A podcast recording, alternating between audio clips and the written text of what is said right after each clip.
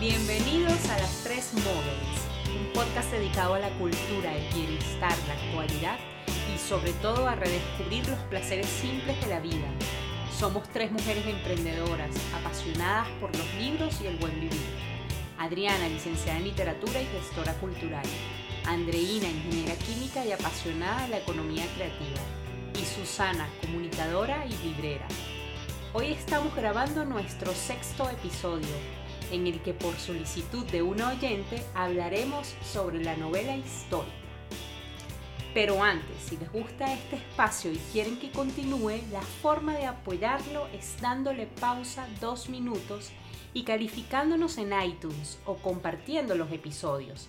Para nosotros su calificación es como el aplauso para el artista o el salario para el empleado. Así que antes de continuar con el tema, perdón, con el tema, nos califican, por favor. Ahora sí, vamos a empezar con nuestro recorrido librero. ¿Qué tienen sobre la mesita de noche, Andre y Susi? ¿Cómo están? Cuéntenos, por favor. Muy bien, muy bien, Adri. Eh, me gusta mucho esa, eso que incluimos de calificar. Sí, claro. Importante al principio. Bueno, chicas, les cuento que, bueno, como habrán visto en las noticias, los venezolanos estamos tan llenos de estrés que he decidido lanzarme a leer un libro que me desconecte por completo de todo este... de la realidad. Sí, de la realidad. Y de hecho es un libro que nunca he leído. Se llama El mago de Oz, de Frank Baum. Fíjense, es un, o sea, la historia creo que muchos de nosotros lo conocemos. Dorothy de Kansas aparece en un lugar desconocido, está con su perrito Toto y en el camino se encuentra al león, al hombre hojalata y al espantapájaro, ¿no? yo, mi, digamos que yo conozco la historia es por el musical, por la película y todo lo demás, pero nunca le he dado la oportunidad a, al libro. Y me encanta esta edición porque es de alianza. Entonces, nada, empecé pues hace unas noches y estoy fascinada, de verdad. Si no lo han leído, pues los animo a que, a que empiecen a leerlo porque de verdad que es, fascinante. Andrea, ¿la lectura es fácil o es, es, es muy fácil, es muy fácil. de hecho, fíjate que en esta edición incluso hay ilustraciones de la edición original, ¿no? Entonces, de hecho, Frank Baum, él nos invita a, a desconectarnos de, digamos, de esas historias fantásticas que tenían cierta eh, tono moral, ¿no? Como los de Hans Christian Andersen, y lo que invita al lector a disfrutarlo, a abandonar y a imaginar, ¿sí? Entonces, no, de verdad que es súper recomendado. Susi, ¿qué está en tu mesita de noche? Bueno, yo tengo un libro que normalmente yo no leería, yo soy muy mala para leer libros eh, teóricos o de no ficción. Mm, me cuesta bastante porque siento que estoy perdiendo el tiempo. O sea, yo normalmente lo que hago es que o me los oigo o bajo un podcast, pero me cuesta muchísimo leer libros eh, que no son literatura o pues a veces leo ensayos, pero no es lo normal. Pero una vez estaba, hace como 15 días o 10 días, me dio un ataque existencial. Entonces David, mi esposo, me regaló tres libros, los encargó por Amazon y sobre emprendimiento. Entonces me regaló dos de liderazgo y uno de emprendimiento y decidí empezar con el de emprendimiento que se llama The E Myth, que traduce, pues no sé cómo se llama en español, la verdad. Eh, el mito, del, emprendedor. Eso, eso traduce y es de Michael E. Gerber. Eh, también lo empecé hace muy poquito, pero me ha gustado muchísimo. La lectura ha sido más amena de lo que me imaginaba, porque yo pensé que me iba a dar lo que le da a mucha gente cuando lee otras cosas, sueño, pero no, lo he disfrutado. Eh, dice una cosa que nunca la había pensado, o sea, siento que desde los primeros capítulos estoy aprendiendo. Dice, por ejemplo, que no porque uno sea apasionado por un tema, necesariamente debe montar un negocio de eso. Entonces, él dice que en los emprendedores normalmente hay siempre tres personalidades, la del emprendedor, la del manager, pues, o el, administrador, y la del técnico. Entonces pone el ejemplo de una persona que hace pies, que porque cree que hace muy, pies muy rico, pues necesariamente se va a liberar de su jefe y va a montar una empresa. Y pues ven que montar una empresa es mucho más complejo que simplemente hacer el proceso. Entonces me identifico con muchísimas cosas y la verdad es que me ha gustado mucho. Creo que es un tema del que podemos ampliar en nuestro próximo episodio. Total, no, y Susi, decirte que me encanta que, que te lo estés leyendo porque de hecho Adri y yo en algún momento lo leímos precisamente eh, para poder montar nuestro emprendimiento, ¿no? Y una de las cosas que vas a encontrar en el camino es el concepto de cómo sistematizar tu negocio, ¿no? Y de verdad, y para nuestros oyentes, si eres emprendedor, o sea, yo creo que es un libro que todo emprendedor debe leer en algún momento de su vida. total, yo creo que es como, pues aquí dices, un clásico y sí lo siento así, porque a pesar de que se escribió hace mucho, pues ya está eh, revisado. Y decía otra cosa que a mí me, me identifiqué muchísimo, porque decía, cuando las empresas todavía están en la infancia, no se diferencia bien quién es la empresa y quién es la persona. Y aunque yo he tratado, desde el nombre sí lo pensé, que no me iba a llamar la librería de Susana, eh, he tratado pues de hacerlo lo más, pues poco personal posible, es verdad, o sea, uno al final toda su vida está alrededor del negocio porque todavía no ha llegado a una madurez en que ya el negocio funciona por sí solito. Pero bueno, en esas estamos y para eso lo estamos leyendo. Ay, bueno, pero hagamos un episodio de eso, que de verdad es muy interesante hablar de eso y sobre todo de ese tema del cuadrante del flujo de dinero, ¿no? Cuando uno cree que empieza un emprendimiento, pero al final termina siendo autoempleado. Total, que uno termina siendo esclavo, peor. Exacto, exacto. No, no, no, me encanta. Bueno, Adri, ¿qué está en tu mesita de noche? Bueno, en mi mesita de noche descansa un libro bastante gordo, pero muy interesante. Es una biografía de Leonardo da Vinci esta biografía la escribió Walter Isaacson, que fue el mismo que escribió Steve Jobs, ¿verdad? La famosa biografía de Steve Jobs. Albert Einstein, creo que también. Sí, también Albert Einstein y los innovadores o lo, algo así se llama otro. Yo había leído la de Steve Jobs, pero ahora estoy con Leonardo da Vinci precisamente porque la figura de Leonardo da Vinci a mí siempre me ha llamado la atención. Cuando yo estudié historia del arte, Mm, nosotros de alguna manera vimos a Leonardo da Vinci, pero solo eh, a Leonardo da Vinci como artista, ¿no? De hecho, uno piensa en Leonardo da Vinci y piensa en un viejito alocado. Con barba y demás. Sí. cuando uno empieza a leer la biografía, una de las cosas que hace este señor Isaacson es que te dice que eh, eh, te va presentando cómo era él de joven, su, te, da como su descripción física y era un señor, un, un tipazo, era buen mozo. Eh, era un tipo que tenía como un imán, era muy, muy atractivo, ¿no? Que es una imagen que uno no suele tener de Leonardo da Vinci. Sí, uno cree que era andrajoso. Eh, exactamente, que era muy bohemio y que sí era, pero era un tipo muy agradable. Y lo otro que me ha llamado la atención es que esta es una biografía hecha sobre la base de los cuadernos de Leonardo. De mm. todo, de sus apuntes, de las ideas que tenía. ¿Y dónde están en este momento esos cuadernos, por ejemplo? No se Mira, creo, creo que hay unos en, Londres, porque él comenta sus fuentes, él se tuvo que ir para allá a hacer el Museo Británico, seguro. No sé si en el Museo Británico. Eh, pero él se tuvo que ir para allá y, y creo que estuvo como dos años investigando para poder hacer esta biografía. verdad que bastante interesante. Ah, puede intimidar el hecho de que sea muy, muy gordo muy gordo pero de verdad yo lo estoy disfrutando. Además que tiene una cosa muy que yo creo que le, da, le aporta muchísimo valor al libro y es que hay unas imágenes a color y cuando él hace un análisis de una pintura, de alguno de sus bosquejos, aparece la imagen, ¿no? Entonces eso es, para uno como lector, oírse a la imagen y ver de qué te están hablando, ¿no? Creo que hace más, como más ilustrativa la, la experiencia, pues. De verdad que lo estoy disfrutando bastante. Adri, solo para aclarar, ¿no? Eh, esta biografía está escrita a modo de ensayo, más no como novela histórica, ¿cierto? Sí, no, no es una novela histórica. No, pero, porque de pronto nuestros oyentes dirán, ay, pero voy a leer, pero se van a encontrar es con un análisis muy, muy técnico, probablemente. Es una biografía que eso es algo que yo le, de pronto ya le critico en las primeras páginas a Isaacson, y es que él no es un experto en pintura, mm. y se atreve a hacer a veces análisis de algunas pinturas desde, hace un abordaje muy técnico. Entonces yo creo que pues no está para eso. Eh, yo creo que él ahí cae como en, en, esa cosa que caen los, los, los, escritores cuando escriben sobre algo, ¿no? Que se sienten ya un poquito expertos y, y, bueno, y se lanzan, ¿no? Eso es algo que no me gusta tanto, eh, pero bueno, también forma parte de, de, pues, de ese mundo del escritor, ¿no? Él, quiso lanzarse y bueno, se hace crítica de algunas pinturas, ¿no? De pronto no crítica, sino análisis, análisis técnico de la, de la pintura de... Sí, sobre todo porque ha abordado personajes muy diferentes. Pues, sí, Todos, emprende todos innovadores, pero pues uno hablar de eh, Apple. Sí, Steve Steve Jobs, Jobs, Steve Steve Jobs, Jobs. de hablar de Leonardo da Vinci son pues Sí, van como por la misma línea del Sí, futurismo y, mira, y, y son personajes muy visionarios. Total. De verdad que está bastante interesante. Pero yo diría que las biografías es otro de esos géneros que gustan bastante. A mí me fascina Sí. la biografía. De hecho, mira, yo generalmente entre mis libros, entre los libros que estoy leyendo, trato de incluir siempre una biografía. Porque la biografía te acerca al personaje, Sí. te acerca a la persona, al momento histórico de esa persona, porque esa persona creó esto, porque escribió tal obra, qué lo influyó, qué vivió, qué olió. E- Eso me encanta. Sí. Y biografías de escritores me fascina. Me fascina leer biografías de escritores. Excelente. Es una buena manera de rodearse de esas personas, Sí, ¿no? Porque total. sabes que di- dicen que uno es el promedio de las cinco personas que, que te rodean, ¿no? Entonces, bueno, estás bien rodeada. Exacto, claro, a través de libros, a través de documentales y demás. Bueno, Susi, entonces, ¿cuál es el tema central del día de hoy?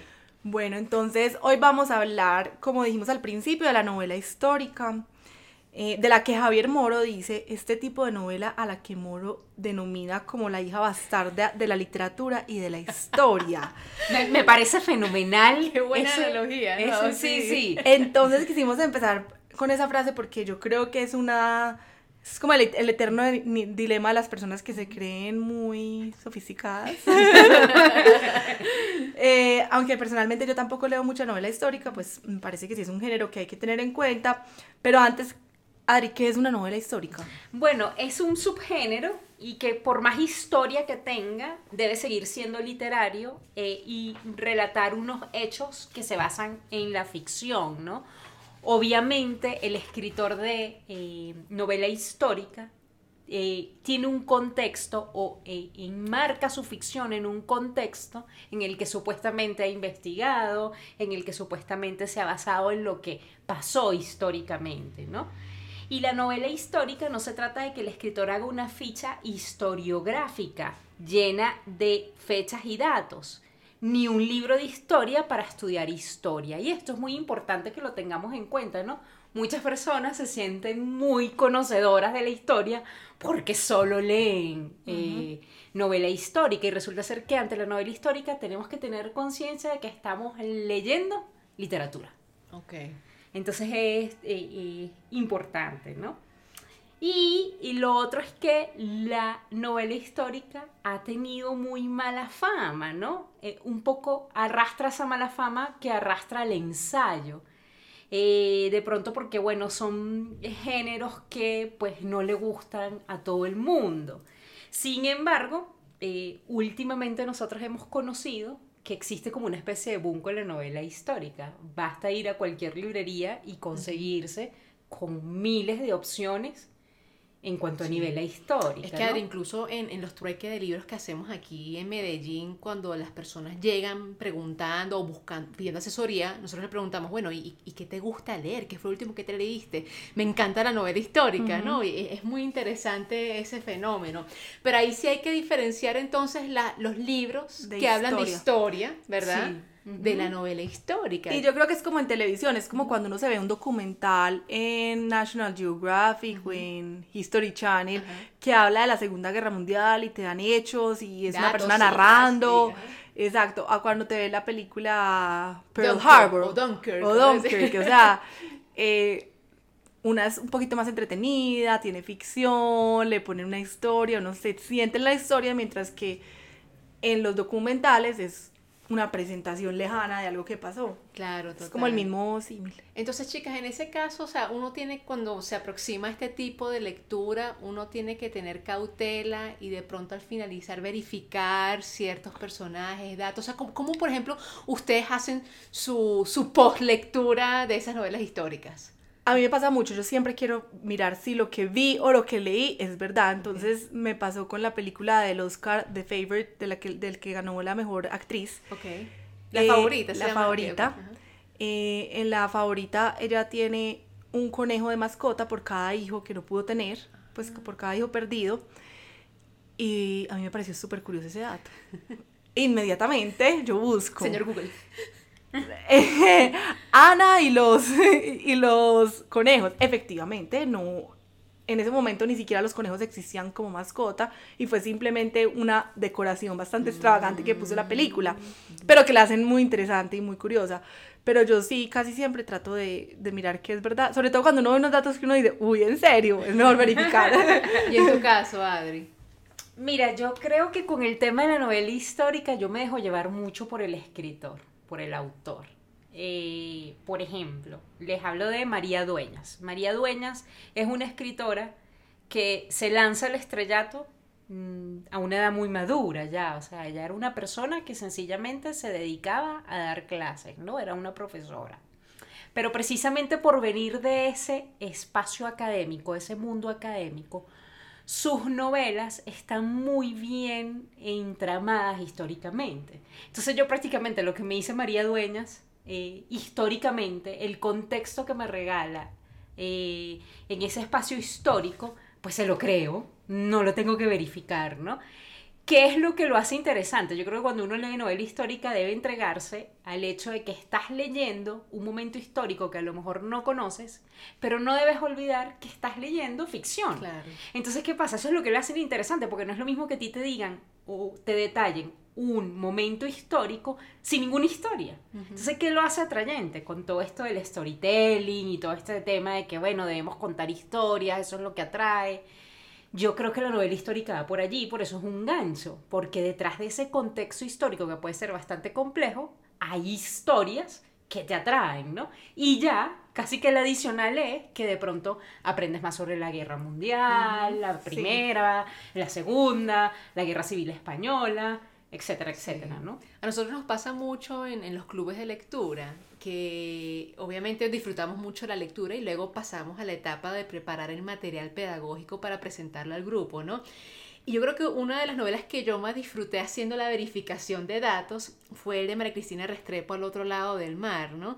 Porque nos habla precisamente de hechos históricos durante la Segunda Guerra Mundial que ocurrieron en Colombia y que afectaban directamente a esos inmigrantes alemanes que vivían en Cartagena, ¿no? Porque siempre cuando uno lee acerca de la Segunda Guerra Mundial... Europa. exacto, Europa, de la perspectiva del holocausto, los hebreos y demás. Pero esta es una visión desde, desde los alemanes, ¿no? Que hecho desde los alemanes en Colombia. en Colombia, que, estaban bastante ya caribeños no porque les gustaba su, su mar su, su olor a, a, a, su mecedora. Su mecedora su jugo de lulo. Y debo decir que ella bueno yo no tuve oportunidad de o sea no habían tantas entrevistas de María Cristina en el momento no pero ella nos relata un hecho eh, que apunta específicamente al hecho que detonó la Noche de los Cristales Rotos, ¿no? El asesinato de un diplomático alemán en Francia. Y me parece que lo hace de una manera, o sea, fascinante. Pero ¿y cómo se llama ese libro? Ah, Cristina Restrepo, Al otro lado del mar, ¿verdad? Ahorita que estamos hablando de novelas históricas, pues yo, yo de verdad que esta es una novela que recomiendo. Demasiado. Sobre todo tomando en cuenta que, bueno, que es una escritora colombiana. Y además este que tiene una particularidad, que es una novela histórica tan buena y tan breve. Que eso no es común, eso no, lo, no es lo habitual en una novela histórica. Las novelas históricas se caracterizan por ser de 400 páginas para arriba, ¿no? Así es. Esta sí es una novela histórica no, que se lee muy rápido y de verdad que a mí me encanta. Y está muy bien ambientada, a mí me fascinó porque yo me sentía en todos los lugares, o sea, cuando hablan de Cartagena uno siente como ese sabor.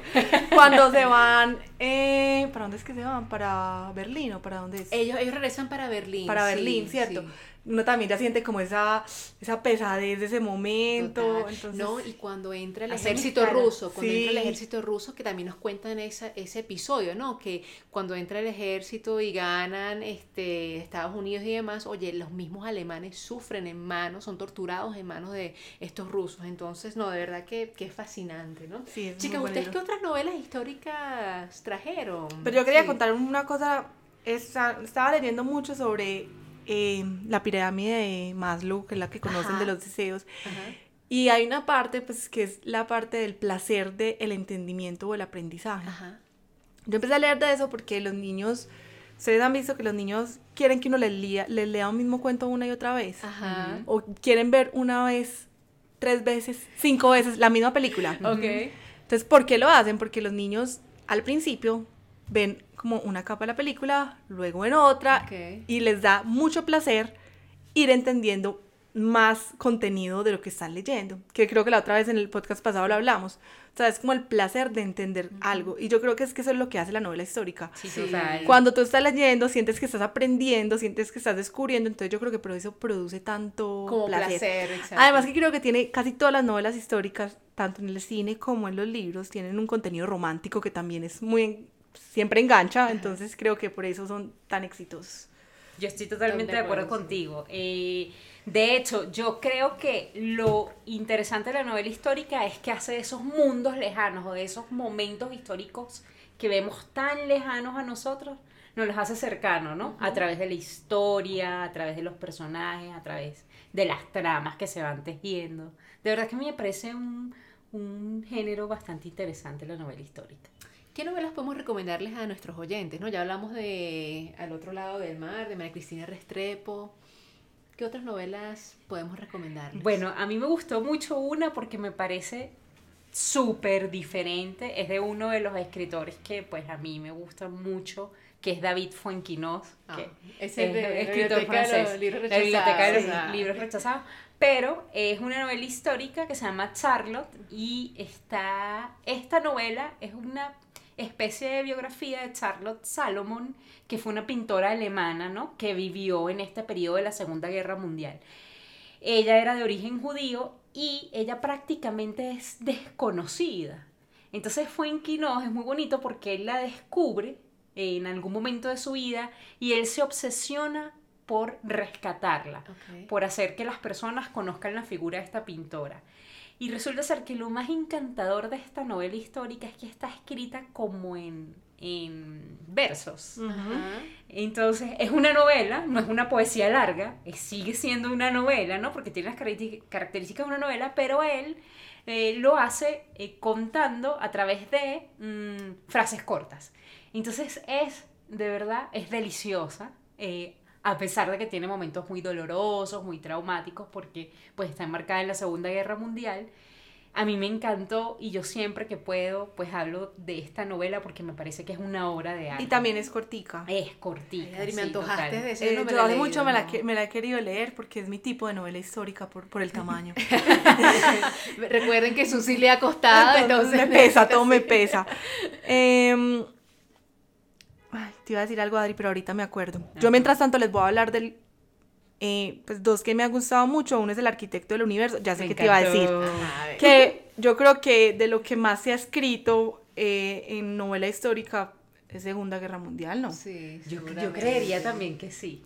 No sé si por un tema de obsesión histórica que tenemos o por un tema de comercial, ¿no? Porque yo creo que, todo, o sea, yo creo que a la gente le encanta la Segunda Guerra Mundial, es muy curiosa.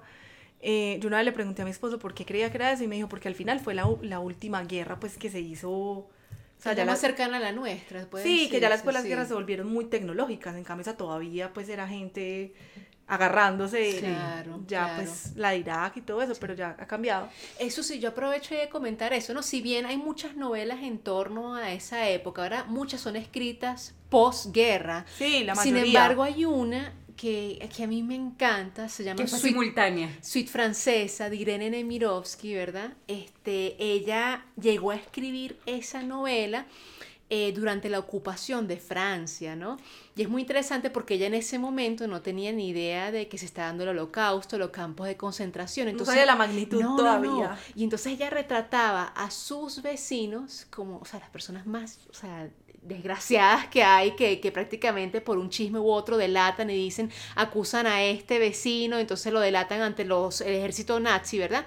Y logra incluso en su novela humanizar a los alemanes es fascinante, ¿no?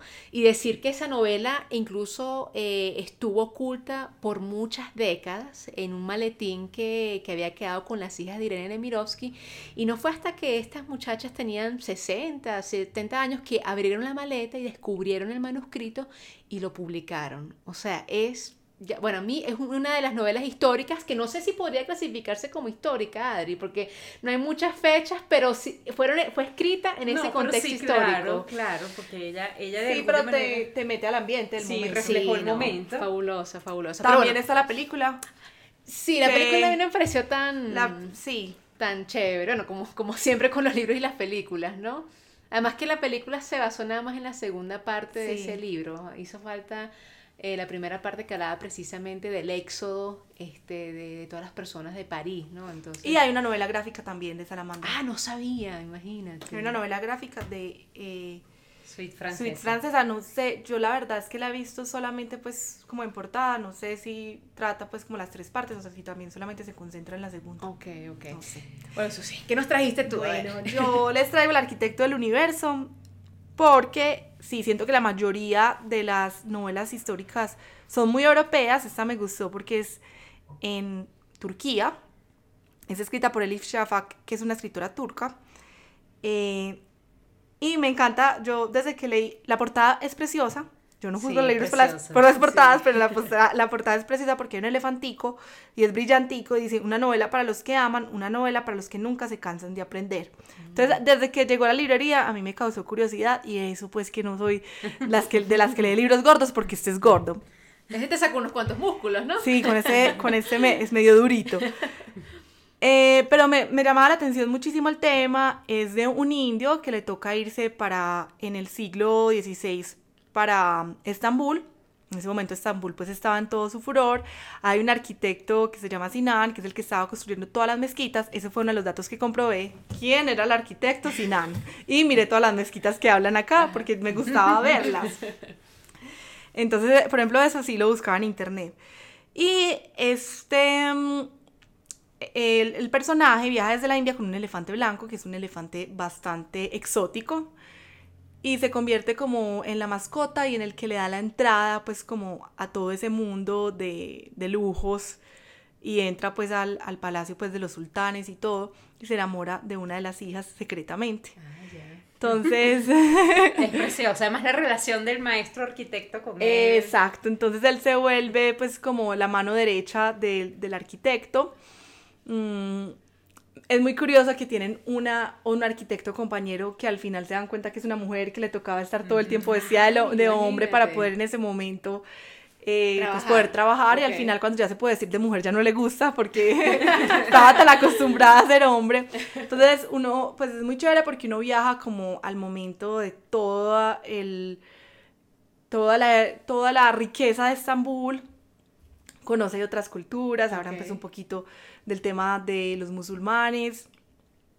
A mí me llama muchísimo la atención como cuando hay protagonistas animales, me parece muy tierno, entonces eso también me, me, llama la atención, o sea, el elefante es muy importante, entonces es bonito. Y hubo otro dato que a mí, yo ya me lo leí hace mucho, pero lo quería traer hoy, hubo otro, otro dato que me pareció súper curioso, que me pregunto todavía si es verdad, y es que en todas las mezquitas siempre va a haber un error, porque el único perfecto es Dios. Entonces, ah, intencionalmente los arquitectos tenían que dejar algo imperfecto. Algo imperfecto. Y siempre me quedé con la curiosidad, ¿será que es verdad? Entonces, esos son el tipo de cosas que no puedo comprobar. Yo creo que es una novela que le gusta prácticamente a todo el mundo que le guste el género. Es bonita, es fácil de leer. No, y a los que le gusta el arte pues lo disfrutan. De hecho, en algún momento creo que él conoce a Miguel Ángel. Ah, sí, conoce a Miguel Ángel. Van a Florencia, van a Florencia, porque en Florencia ya están haciendo la cúpula. Sí, sí, sí, es y muy interesante. entonces quieren ir a, pues, obviamente Estambul era muy importante, entonces si en Florencia estaban haciendo cosas tan importantes, había que ir a conocer y aprender de esos arquitectos tan importantes, entonces conocen a Miguel Ángel.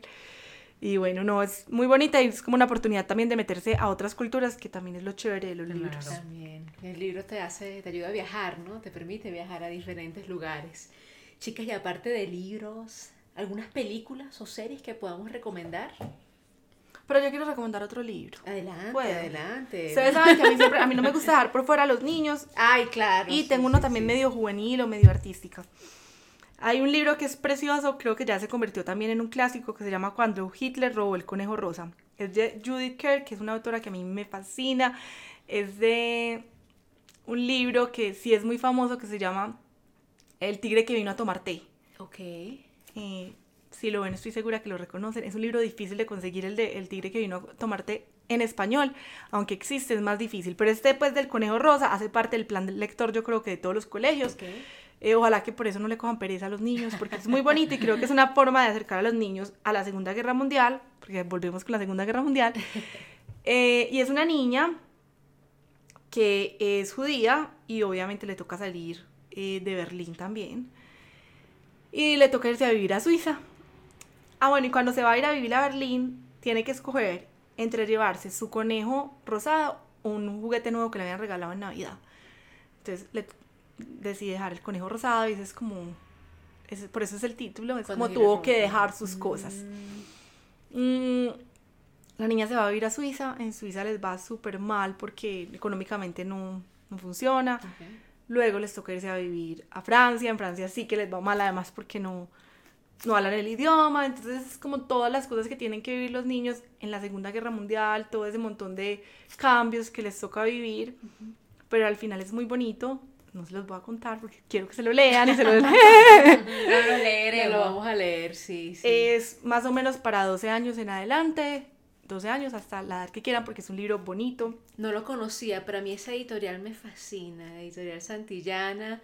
Bueno, ahorita que hemos leído últimamente Momo y ese libro de Michael Ende, me parece que esa editorial es, es fabulosa. Exacto, le cogen un, un poquito de pereza a los niños porque es la editorial que con la SM y, Barco de Vapor es la editorial que ponen a leer en los colegios. Entonces se ven como Entonces los niños lo mm. relacionan, o sea, un niño ve la portada y dice, uy, no, colegio. Es colegio. Qué Pero qué pesar, porque hay libros muy buenos. Qué pesar. Por eso, por eso mismo son del plan del lector. Pero a los niños estas portadas los alejan, entonces hay que los vender muy bien. O sea que esto para un club de lectura no es bueno como, no atraería un club de lectura a un niño, pues con esta portada. Es difícil. Lo veo difícil por eso, porque es que no, no, es como de colegio. A los niños les gusta más portadas como Diario de Greg, pasta dura, ah. eh, colorida, porque no lo o sea, en el colegio nunca les pone a leer eso. Claro, entonces, claro. Buen, dato, sí. buen dato, buen dato, bueno saberlo. Y hay otro que se llama Promesas. Este sí es un libro álbum porque cuando dijimos lo de la novela histórica, dije, quiero averiguar si, pues, cuáles son los álbum, los libros álbum que, pues, tratan el tema de novela histórica. Eh, y justamente me encontré este en la librería, este es sobre la Primera Guerra Mundial. Y es editado por Contempla, que es como la editorial más, la, perdón, el sello más adulto de Edelvives, que es pues, un sello muy importante, una editorial muy importante infantil. Entonces está escrita por Ana Juan y e ilustrado por Mats Mainka. Entonces es un libro muy bonito que habla sobre una pareja de enamorados que aquí es la Primera Guerra Mundial. A él le toca irse pues a luchar en la Primera Guerra Mundial y la deja sola, pero se hacen seis promesas de amor y pues entre esas nace un niño. Entonces es un niño que nace sin papá y hace parte de una trilogía, son tres libros. Ah, Entonces el libro pues vale la pena darle una mirada si les gustan las ilustraciones, es precioso, solamente maneja lápiz y el color rojo y como sombras. Eh, pero es un libro pues completamente ilustrado. Precioso, el texto es muy corto porque es un libro álbum en el que es importante leer, pero también ver la imagen. Y creo que pues, puede ser una alternativa preciosa para las personas que disfrutan la ilustración o para los jóvenes. Susi, tú mencionas que esto es una trilogía, ¿verdad? ¿Todo está alrededor de la Primera Guerra Mundial? Sí, o... sí es la misma historia. es la misma historia. Se llama Trilogía Mar del Norte. Promesas, la isla y hermano. Entonces, así es como empieza cuando él se va. Ok. Obviamente no pasa nada si lo lees por separado, porque pues están hechos para venderse, pero hace parte de una trilogía que crearon ellos. Y bueno, quería traer como un libro que fuera libro álbum. Y que no fuera la Segunda Guerra Mundial, sino la, Segunda Guerra Mundial, sí. No, muy interesante, Susi. Bueno, y ya que hemos hablado de, de libros y de algunas películas, ¿verdad? Yo les quiero traer una recomendación, pero que de pronto no se lo esperan. Ajá. Imagínense. ¿De qué se trata? Bueno, se trata de un musical. Qué raro. Yo sé que a Adri no le gustan mucho los musicales, pero fíjense, este es un musical que yo creo que ya tiene tiempo, creo que salió en el 2014, 2016. Eh, y es un musical al cual yo no le había dado la oportunidad porque la música era principalmente urbana, ¿no? Como de rap y demás. Mm, y la música se llama Hamilton. Nunca lo había oído. Bueno, imagínense. ¿Por qué yo decido darle la oportunidad a este musical? Porque hace unos meses vi la segunda parte de Mary Poppins y en ese, esa película hay un actor, compositor, cantante que se llama Lin Manuel Miranda, que es americano, descendiente de puertorriqueños, y él había compuesto y había este, protagonizado el rol de Alexander Hamilton, uno de los padres fundadores de los Estados Unidos, ¿no? Entonces, uno de esos días que estaba haciendo trabajos mecánicos en el computador, yo dije, ay, la oportunidad. Y muchachas, me ha encantado la banda sonora. Está en Spotify, habla de la época, pues bueno, la, la guerra de la independencia, Estados Unidos. Este, lo interesante es que si bien la música es urbana, ¿verdad? Eh, cada canción pareciera haberse compuesto tomando en cuenta cada uno de los personajes. Entonces, por ejemplo, cuando habla el rey eh, Jorge, ¿verdad? La música es muy estilo pop británico, muy tech that. Cuando hablan las tres mujeres que están enamoradas de Alexander Hamilton, suena mucho a Destiny's Child, ¿no?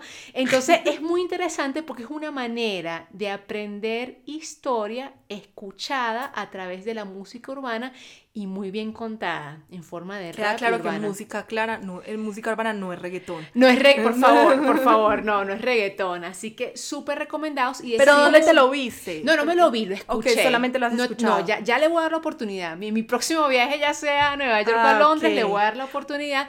Pero decirles que el Manuel Miranda, él escribió el guion de ese musical basado en un libro, en una novela histórica que habla acerca de Alexander Hamilton, uno de los responsables por escribir la Constitución de los Estados Unidos. O sea, es una versión musical de una novela histórica. Exactamente, exactamente, ¿no? Y que, y que las la canción y las canciones y la música es muy entretenida. De verdad que ahí tengo una de las canciones en replay.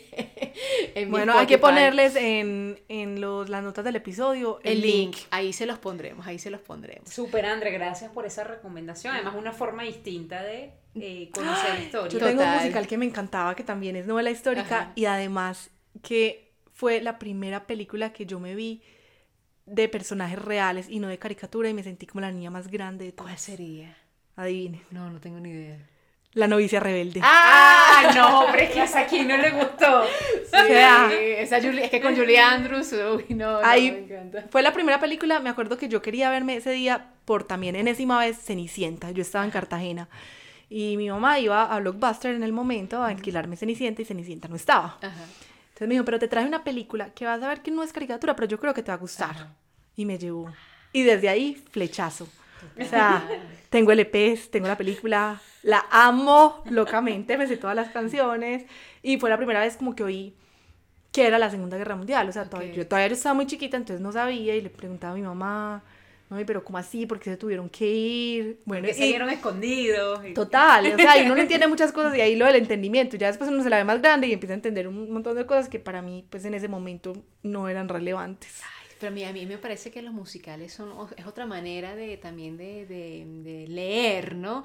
Yo te digo algo, una de las cosas que me acercó a la lectura desde pequeña edad fue el hecho de encontrarme con los musicales, ¿no? El fantasma de la ópera, Los Miserables, siempre me llevaba como a, decir, bueno, ¿y de dónde viene esto, no?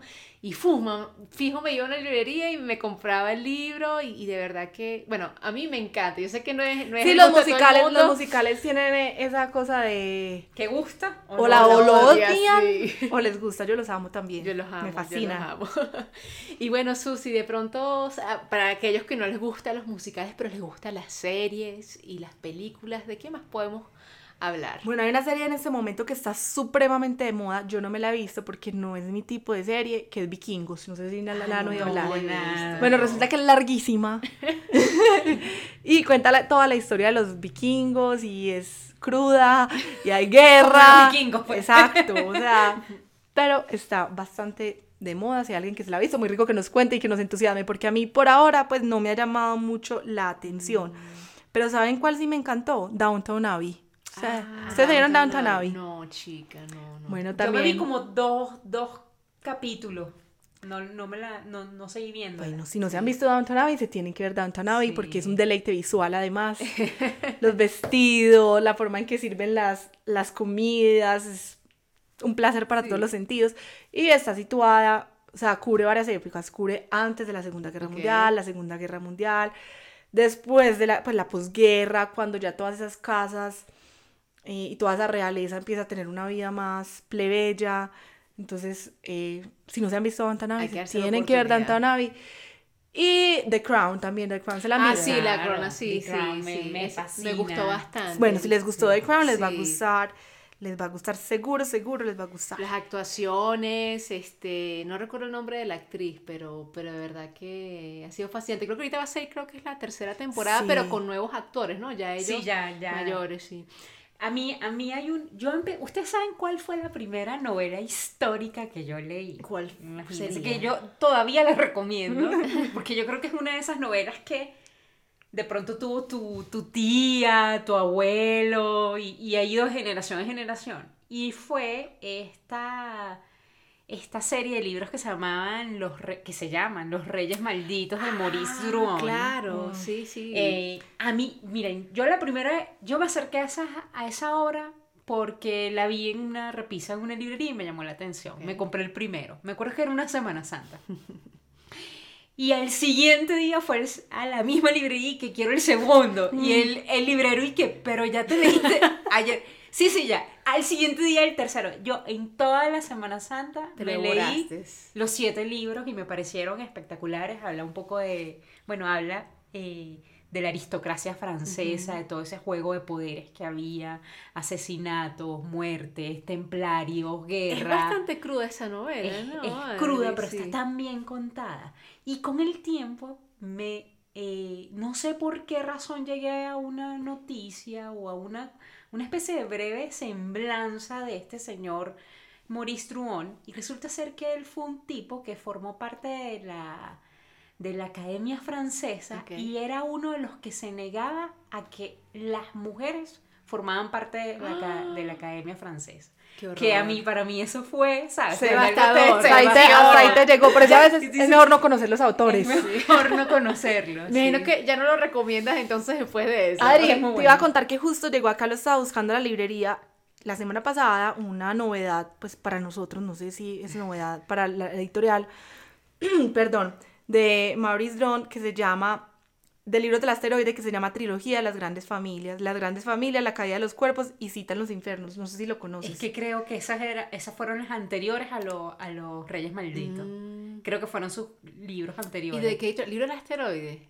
Sí, dice, lo quiero, lo quiero, los quiero. En 1915 las familias Shoulder y la Monnerie se unen con el matrimonio de François y de Jacqueline, cuyos descendientes están llamados a regir el destino de Francia. Sin embargo, los acontecimientos terminarán por contradecir lo dispuesto por el destino.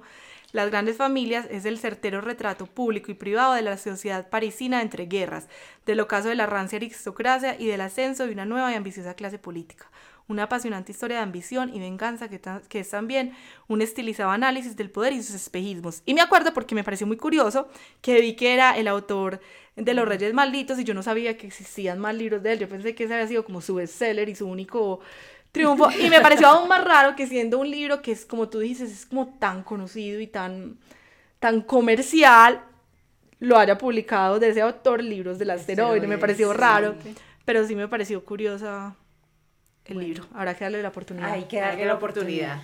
Bueno, chicas, entonces ahora sí, ¿les parece si vamos a la sección de Adri, que es la curiosidad lingüística del episodio? Claro, esto es algo, hoy les traigo algo que no es raro, sin embargo es eh, una curiosidad que yo eh, quise traer al podcast precisamente porque, eh, un poco por respeto al español, ¿no? Y fíjense, la palabra historia es una alternativa recomendable en español a story para referirse a una publicación en las redes sociales que tiene una duración de 24 horas.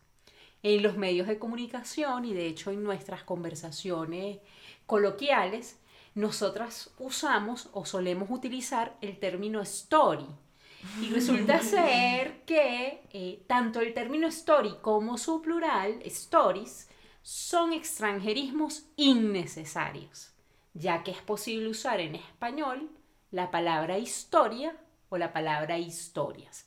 Entonces es importante que lo tengamos en cuenta, sobre todo si nosotros queremos mm, cuidar eh, nuestro idioma, si queremos pues darle cierto respeto, ¿no? El respeto que se merece, eh, de no utilizar, eh, evitar utilizar extranjerismos, ¿no?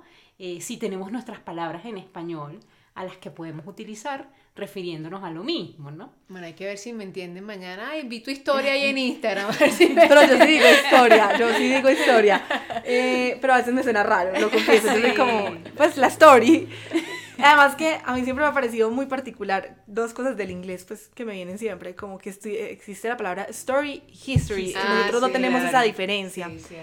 Y hay otra que me choca mucho, que es la de librería, library, que son dos cosas que significan lo opuesto, entonces que a veces causan mucha confusión en el público. Entonces a mí me pasó eso hace poco. me invitaron como un club de conversación en inglés y en vez de decir bookstore, que es el, el bueno, la librería, ¿verdad?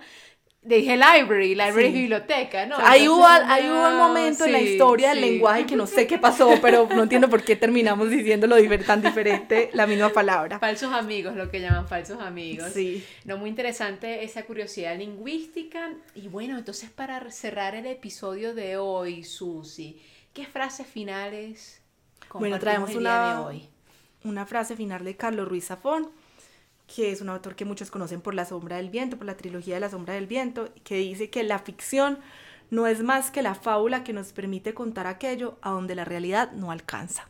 Eso es precisamente lo que hemos querido decir todo el episodio. La novela histórica es tal vez pues, el género más exitoso para contar realidades que a veces de otras formas no conoceríamos. Así es, así es. Y, bueno, ya sabemos que tenemos pendiente unos próximos episodios con unos temas interesantes, entre ellos el tema del emprendimiento, que ahí seguramente vamos a contar muchas anécdotas, no sé si históricos de la Segunda Guerra Mundial, pero definitivamente contemporáneos frente al tema del emprendimiento.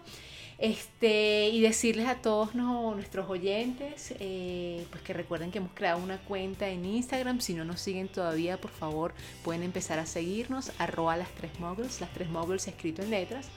Eh, síganos y entérense de nuestros episodios quincenales. Queremos saber si leen novela histórica, cuáles son sus libros favoritos de este género o qué otros temas les gustaría que, que tratáramos. Recuerden que este episodio o este tema precisamente eh, lo construimos a base de una sugerencia ¿no? de uno de nuestros oyentes. ¿no? Entonces, por favor, queremos leerlos, queremos escucharlos.